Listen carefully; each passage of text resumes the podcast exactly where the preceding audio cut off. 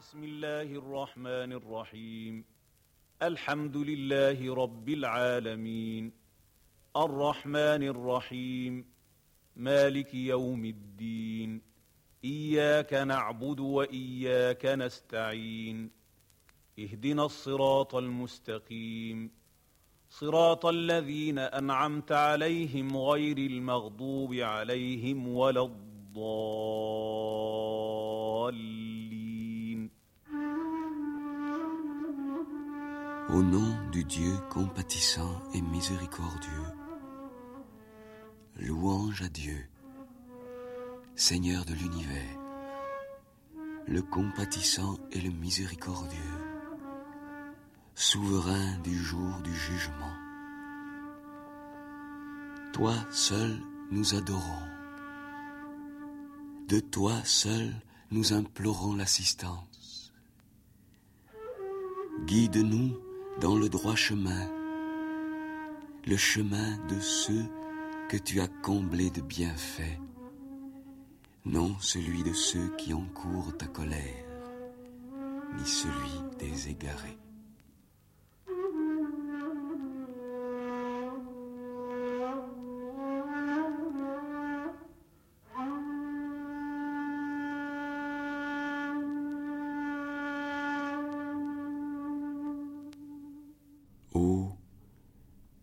Jour qui n'appartient pas au temps, dont le matin n'a ni midi ni soir, un jour de la lumière duquel l'esprit tire sa lumière, et où les choses cachées sont rendues visibles. Tu es la splendeur éternelle, nous ne sommes que des étincelles. Je suis l'être d'un moment, rends-moi éternel. Eva Meyerovitch, je me souviens que peu de temps après la dernière guerre, j'avais participé aux travaux d'un groupe qui s'appelait Orient-Occident, qui était animé par Albert Camus. Et je me rappelle très vivement que Albert Camus avait souligné, à l'usage de l'auditoire français ou européen qui était le sien, qu'une des grandes causes de l'incompréhension que nous pouvions avoir du monde islamique résidait essentiellement dans le fait que nous étions complètement dominés par une philosophie de l'histoire, l'histoire ayant, ayant pris un peu dans notre culture la place que Dieu occupait autrefois, alors que si nous portons nos regards vers le monde islamique, nous nous trouvons en face d'une culture dans laquelle il n'y a pas de philosophie de l'histoire parce que le sentiment du temps est tout à fait différent de celui qui est le nôtre. D'où la difficulté d'appliquer par exemple des schémas d'analyse marxiste à une réalité humaine qui est extrêmement différente de celle que nous vivons nous-mêmes. Alors je crois que pour saisir ce qu'est le sentiment du temps dans la culture islamique, il nous faut remonter à ce que ce temps représente spirituellement parlant et à essayer de saisir de quelle manière l'homme de l'islam a envisagé et le temps et l'espace dans lequel il est inscrit. Je crois qu'en effet, la notion du temps est une notion absolument fondamentale, non seulement de l'islam, mais des cultures en général. Et ce serait peut-être déjà un élément de, de critère pour distinguer certains types de cultures. On peut penser par exemple à un temps cyclique comme dans l'ancienne Grèce ou dans l'Inde, à un éternel retour nietzschéen. Dans une civilisation judéo-chrétienne, nous avons plutôt la notion d'un temps linéaire. Il y a un commencement, il y a, je dirais, un milieu euh, qui est le temps du salut, ou le temps de l'Église, ou le temps euh, de l'attente du Messie dans le judaïsme, ou le temps, le temps de la parousie dans le christianisme, et puis une fin. L'islam a beaucoup plus cette notion d'un temps euh, vertical. L'islam est essentiellement part de ce postulat fondamental qu'il n'y a qu'une seule réalité, qui est Dieu. L'élément le plus important qui caractérise cette réalité, c'est sa permanence. J'ai souvent euh, pensé au contraste que représentaient deux euh, façons d'envisager le temps, l'une étant empruntée aux confessions de saint Augustin, au saint Augustin qui d'ailleurs avait euh, beaucoup réfléchi à cette notion du temps et qui, disait, qui disait très justement Qu'est-ce que le temps? Quand personne ne me demande ce que c'est que le temps, je le sais, et dès qu'il s'agit de l'expliquer, je ne le sais plus. Ce qui est psychologiquement très juste. Euh, par ailleurs, euh, saint Augustin raconte dans ses confessions que, étant en quête de Dieu, il demande à la lune, à une étoile, au soleil, s'ils ne sont pas les dieux qu'il cherche, et euh, rien de tout cela ne peut lui répondre. Mais saint Augustin, qui est platonicien, trouve que la réponse que donnent les choses euh, en, l'occurrence ce sont ces, êtres célestes, c'est leur beauté, c'est l'harmonie des sphères, c'est l'harmonie du cosmos, c'est une réponse tout à fait grecque. L'harmonie et la beauté du monde sont la réponse à la quête de l'absolu. Je crois que pour un musulman, c'est beaucoup plus la permanence, car nous retrouvons une démarche tout à fait analogue dans le Coran, où il s'agit cette fois d'Abraham qui quittant euh, Our en Chaldée et son père Hazar qui fabrique des idoles, part à la recherche du Dieu un, transcendant et absolu, et il est le symbole bien sûr de toute âme en quête d'absolu. Il part tout seul dans le désert, il voit d'abord une étoile, il la trouve tellement belle qu'il lui demande si elle n'est pas Dieu, mais l'étoile disparaît derrière un nuage, et il dit Je n'aime pas ce qui passe. Puis il voit la lune, il la trouve encore plus belle, il se dit peut-être est-ce là le Dieu que je cherche, mais la lune disparaît, et il dit ça ne peut pas être le Dieu que je cherche. Puis c'est le tour du soleil, et le soleil se couche, et Abraham dit Je n'aime que ce qui est permanent. Alors cette notion de permanence, il me semble que tout l'islam est accroché à cette notion de permanence euh, qui est la, raison profonde de tout ce qui se meut. Enfin, c'est l'immobile sous le mouvant, c'est l'océan profond euh, sous les vagues. Alors, cette notion du temps, vous parliez tout à l'heure de l'histoire. Et c'est un fait qu'on ne peut pas imaginer, par exemple, un discours de l'histoire universelle à la Bossuet en islam. La notion de l'histoire en islam, c'est une notion de fait isolé euh, qu'on appelle le habar, c'est-à-dire l'information euh, dûment attestée, mais euh, qui n'est pas, ce n'est pas relié, enfin ce n'est pas relié dans une perspective telle que vous la décriviez tout à l'heure. C'est-à-dire que finalement il n'y a ni passé, ni présent, ni futur, mais plutôt une succession d'instants très brefs qui s'évanouissent les uns dans les autres, mais qui ne constituent jamais une trame continue. Oui, et c'est bien pour cela que cette même notion du temps va conditionner des, quantités de notions différentes. N'est-ce pas? Par exemple, vous savez que en islam, dans les pays musulmans, le développement des mathématiques s'est fait dans le sens de l'algèbre et de l'analyse, alors que l'esprit grec était un esprit de géométrie et d'arithmétique l'école la plus orthodoxe de l'islam, qui est l'école acharite, qui est une notion tout à fait atomique du temps, est allée même raconter des amis mathématiciens euh, jusqu'à euh, une notion de quanta. Ils ont inventé, enfin tout à fait dans le très euh, haut Moyen Âge, ils ont inventé une notion de, de tafra, c'est-à-dire de saut, qui paraît-il tout à fait la notion des quantas de bord. Enfin, je ne peux, pas du tout m'apesantir là-dessus parce que je n'y connais rien, mais enfin, il est, assez frappant de voir que c'était donc, euh, par exemple, vous savez que le, le logarithme, cela vient du nom d'un inventeur qui s'appelle Al-Khwarizm, c'est-à-dire l'homme de, de, de Khorasan, euh, qui a inventé les logarithmes. Mais euh, il est évident que l'esprit musulman est un esprit d'analyse et d'algèbre et non pas un esprit de géométrie. Bon, l'histoire, c'est donc un fait isolé. Et puis, euh, cette même notion, alors, de l'histoire, mais alors au sens d'histoire sacrée, va poser le problème de la révélation. Euh, la révélation, euh, enfin le temps, il y a une verticalité de la prophétie en islam. C'est un temps non plus linéaire, mais vertical, en ce sens que tous les prophètes viennent en somme dire la même chose. Il n'y a pas un prophète qui instaure une ère euh, comme euh, le bouddhisme ou le christianisme ou le mosaïsme, enfin, qui instaure une ère à partir de laquelle il va y avoir un développement. Pas du tout, il y a des prophètes qui, à toutes les époques et dans tous les pays du monde, viennent rappeler cette loi fondamentale de l'islam qui est une attitude de dépendance de l'homme par rapport à une transcendance. Et quand ça ne va plus parce que sociologiquement euh, les hommes ont fait des bêtises ou que les théologiens ont extrapolé et fait une exégèse qui déformait cette révélation très simple et primitive. Alors un prophète revient et dit mais pas du tout, c'est pas du tout comme ça qu'il faut comprendre ni la Torah, ni l'évangile, ni les écritures bouddhiques.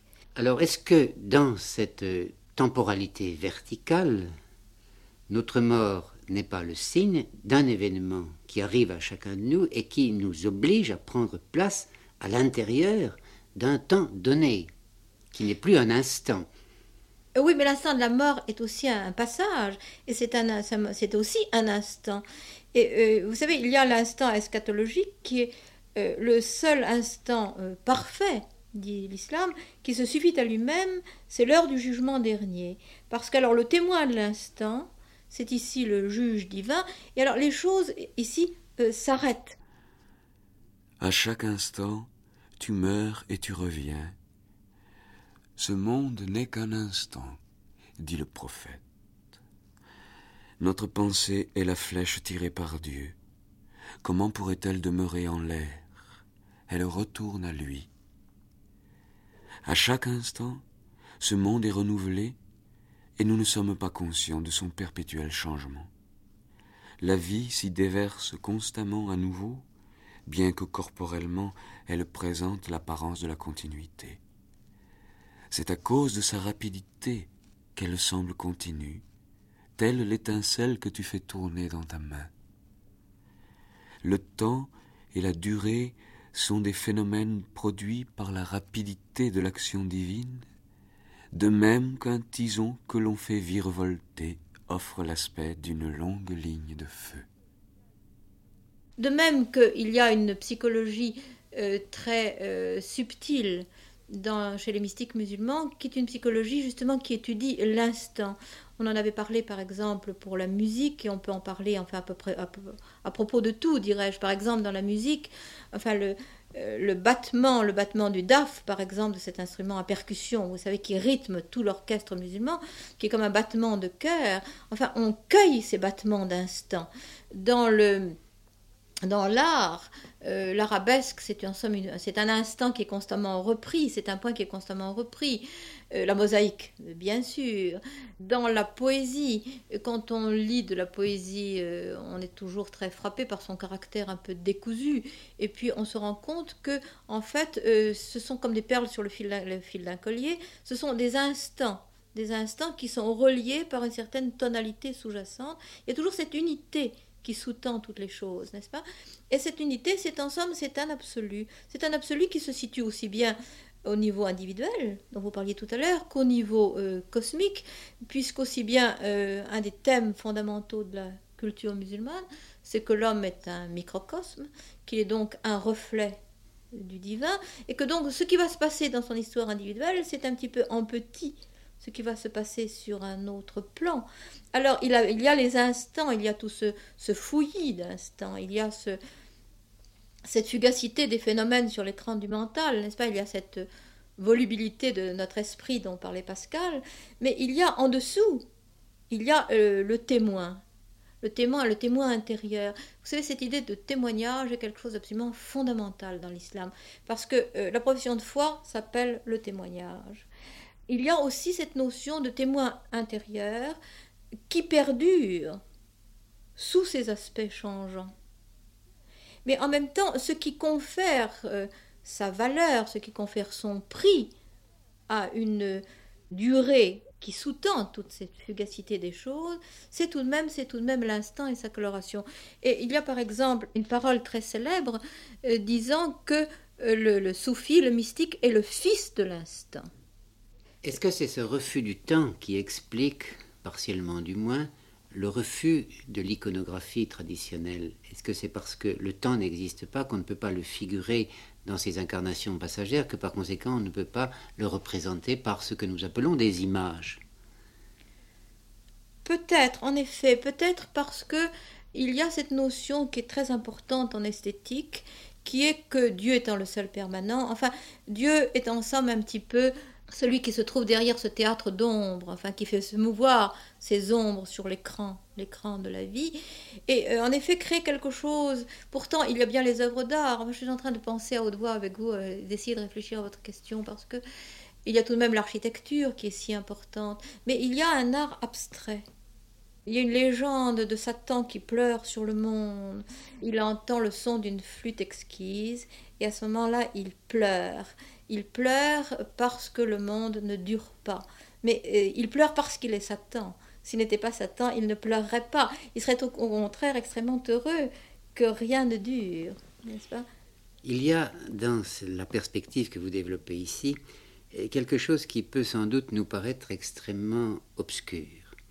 Si on prend comme référence essentielle du monde de l'islam ce refus du temps, cet euh, engloutissement dans l'instant, on peut situer au regard de cette attitude spirituelle notre propre attitude, qui, elle, coïncide rigoureusement avec euh, le temps vécu. Je ne fais même pas allusion ici à notre monde chrétien, mais à un monde antérieur, par exemple dans les sociétés traditionnelles qui ont précédé l'apparition du christianisme ou sa diffusion sur nos terres, on voit que toute la vie ritualisée coïncide rigoureusement avec l'histoire même de la nature, avec le cycle des saisons, que les fêtes qui s'inscrivent dans les sociétés humaines opèrent une sorte de décalque sur les mutations, sur les métamorphoses de la nature.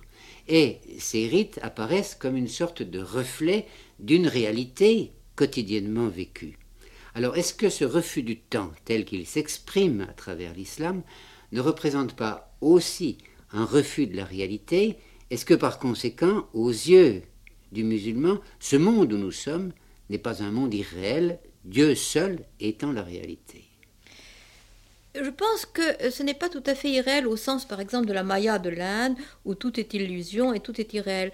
Mais il est évident que le monde n'est réel que d'une façon euh, subordonnée à cet absolu. il y a même cette idée très curieuse dans l'islam que le monde se renouvelle à chaque instant. Dieu seul étant vraiment étant la seule réalité, euh, le monde n'est pas totalement irréel, ce n'est pas un rêve, mais c'est une succession d'instants, c'est un peu comme comme des reflets sur de l'eau, c'est une irisation. Euh, en somme, ce n'est pas très important. Et c'est pourtant, c'est pourtant le, le sens même de notre vie. Donc, il y a aussi, bien sûr, comme dans les autres religions, il y a le sens du salut, par exemple, il y a le sens de, de la raison pour laquelle nous sommes sur Terre.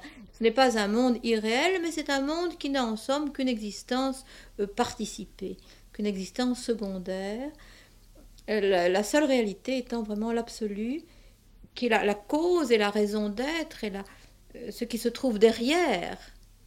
Rien en permanent sauf, dit l'islam, le visage de Dieu. Celui qui est rempli d'amour est libéré de l'instant. Il est plongé dans l'océan de l'amour divin. Plonge-toi donc en cette lumière incréée, qui n'est pas créée, qui n'a pas créé, c'est lui, c'est Dieu. Cherche donc un tel amour si tu es un être vivant, sinon tu demeureras esclave des temps changeants. Toi, reste. Ô toi, à la pureté de qui rien ne peut être comparé. Et au terme du voyage, c'est le temps lui-même qui s'abolit. Je pense que euh, le temps s'abolissant, justement, il y a euh, en même temps cette justification du temps. On a dit que le saint était le témoin de l'instant, que le domestique était le fils de l'instant, que l'éternel est vivant à chaque instant, mais euh, notre vie, donc ne participe que d'une réalité seconde, va trouver son sens profond dans ce dernier instant, dans ce dernier instant dont il est question dans toutes les prières de l'islam. Il y a une tradition que j'aimerais vous rappeler et euh, je la cite dans les termes mêmes euh, qu'a employé pour la raconter un, de mes amis, euh, Najmuddin Bamat, dans un cahier de Lerne consacré à la mémoire de notre maître commun Massignon, qui d'ailleurs avait écrit de très nombreuses choses sur le temps. La bague, l'anneau de Dieu, s'imprimera sur le monde au jour du jugement, fer sur la cire fondante. Le sceau portant l'image de l'univers se posera sur l'univers en fusion. Alors, l'image scellée coïncidera avec sa trace terrestre, le plein et le creux enfin reconstitués. Toute scorie brûlée l'histoire rassemblée et reprise en main dans cet instant de décision, tout acte sera restitué à son intention et le destin extérieur de l'homme n'apparaîtra autre que la réalisation de son vœu le plus intime. Le temps est donc restitué et justifié. C'est-à-dire que finalement, l'éternel et l'éphémère sont amenés à se confondre. Je crois que nous pouvons retrouver euh, ceci dans des très beaux vers euh, d'un grand poète euh, musulman moderne qui est mort en 1938, Mohamed Iqbal, qui était considéré d'ailleurs comme le chef spirituel incontesté de toute une partie du monde de l'islam, et qui fait ainsi s'adresser le génie du temps. Le soleil est dans mon sein, les étoiles sont dans les plis de mes vêtements. Si tu me contemples, je ne suis rien. Si tu regardes en toi, je suis toi-même, dans la ville et dans la campagne, dans le palais et dans la cabane. Je suis la douleur et ce qui l'apaise. Je suis la joie infinie. Je suis l'épée qui déchire l'univers je suis la source de la vie. Les Gengis Khan et les Tamerlan ne sont qu'une poignée de ma poussière. Le tumulte de l'Europe n'est comparable qu'au moindre de mes échos.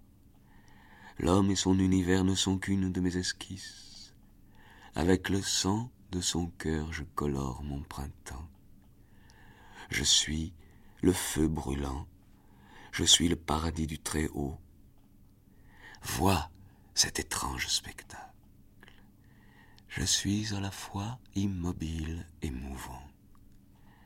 Dans ma coupe d'aujourd'hui, vois se refléter demain. Vois caché dans mon cœur mille mondes éclatants. Vois mille étoiles qui roulent et mille coupoles du ciel. Je suis le vêtement de l'humanité et la robe de la divinité. Le destin est l'un de mes artifices la liberté humaine vient aussi de moi.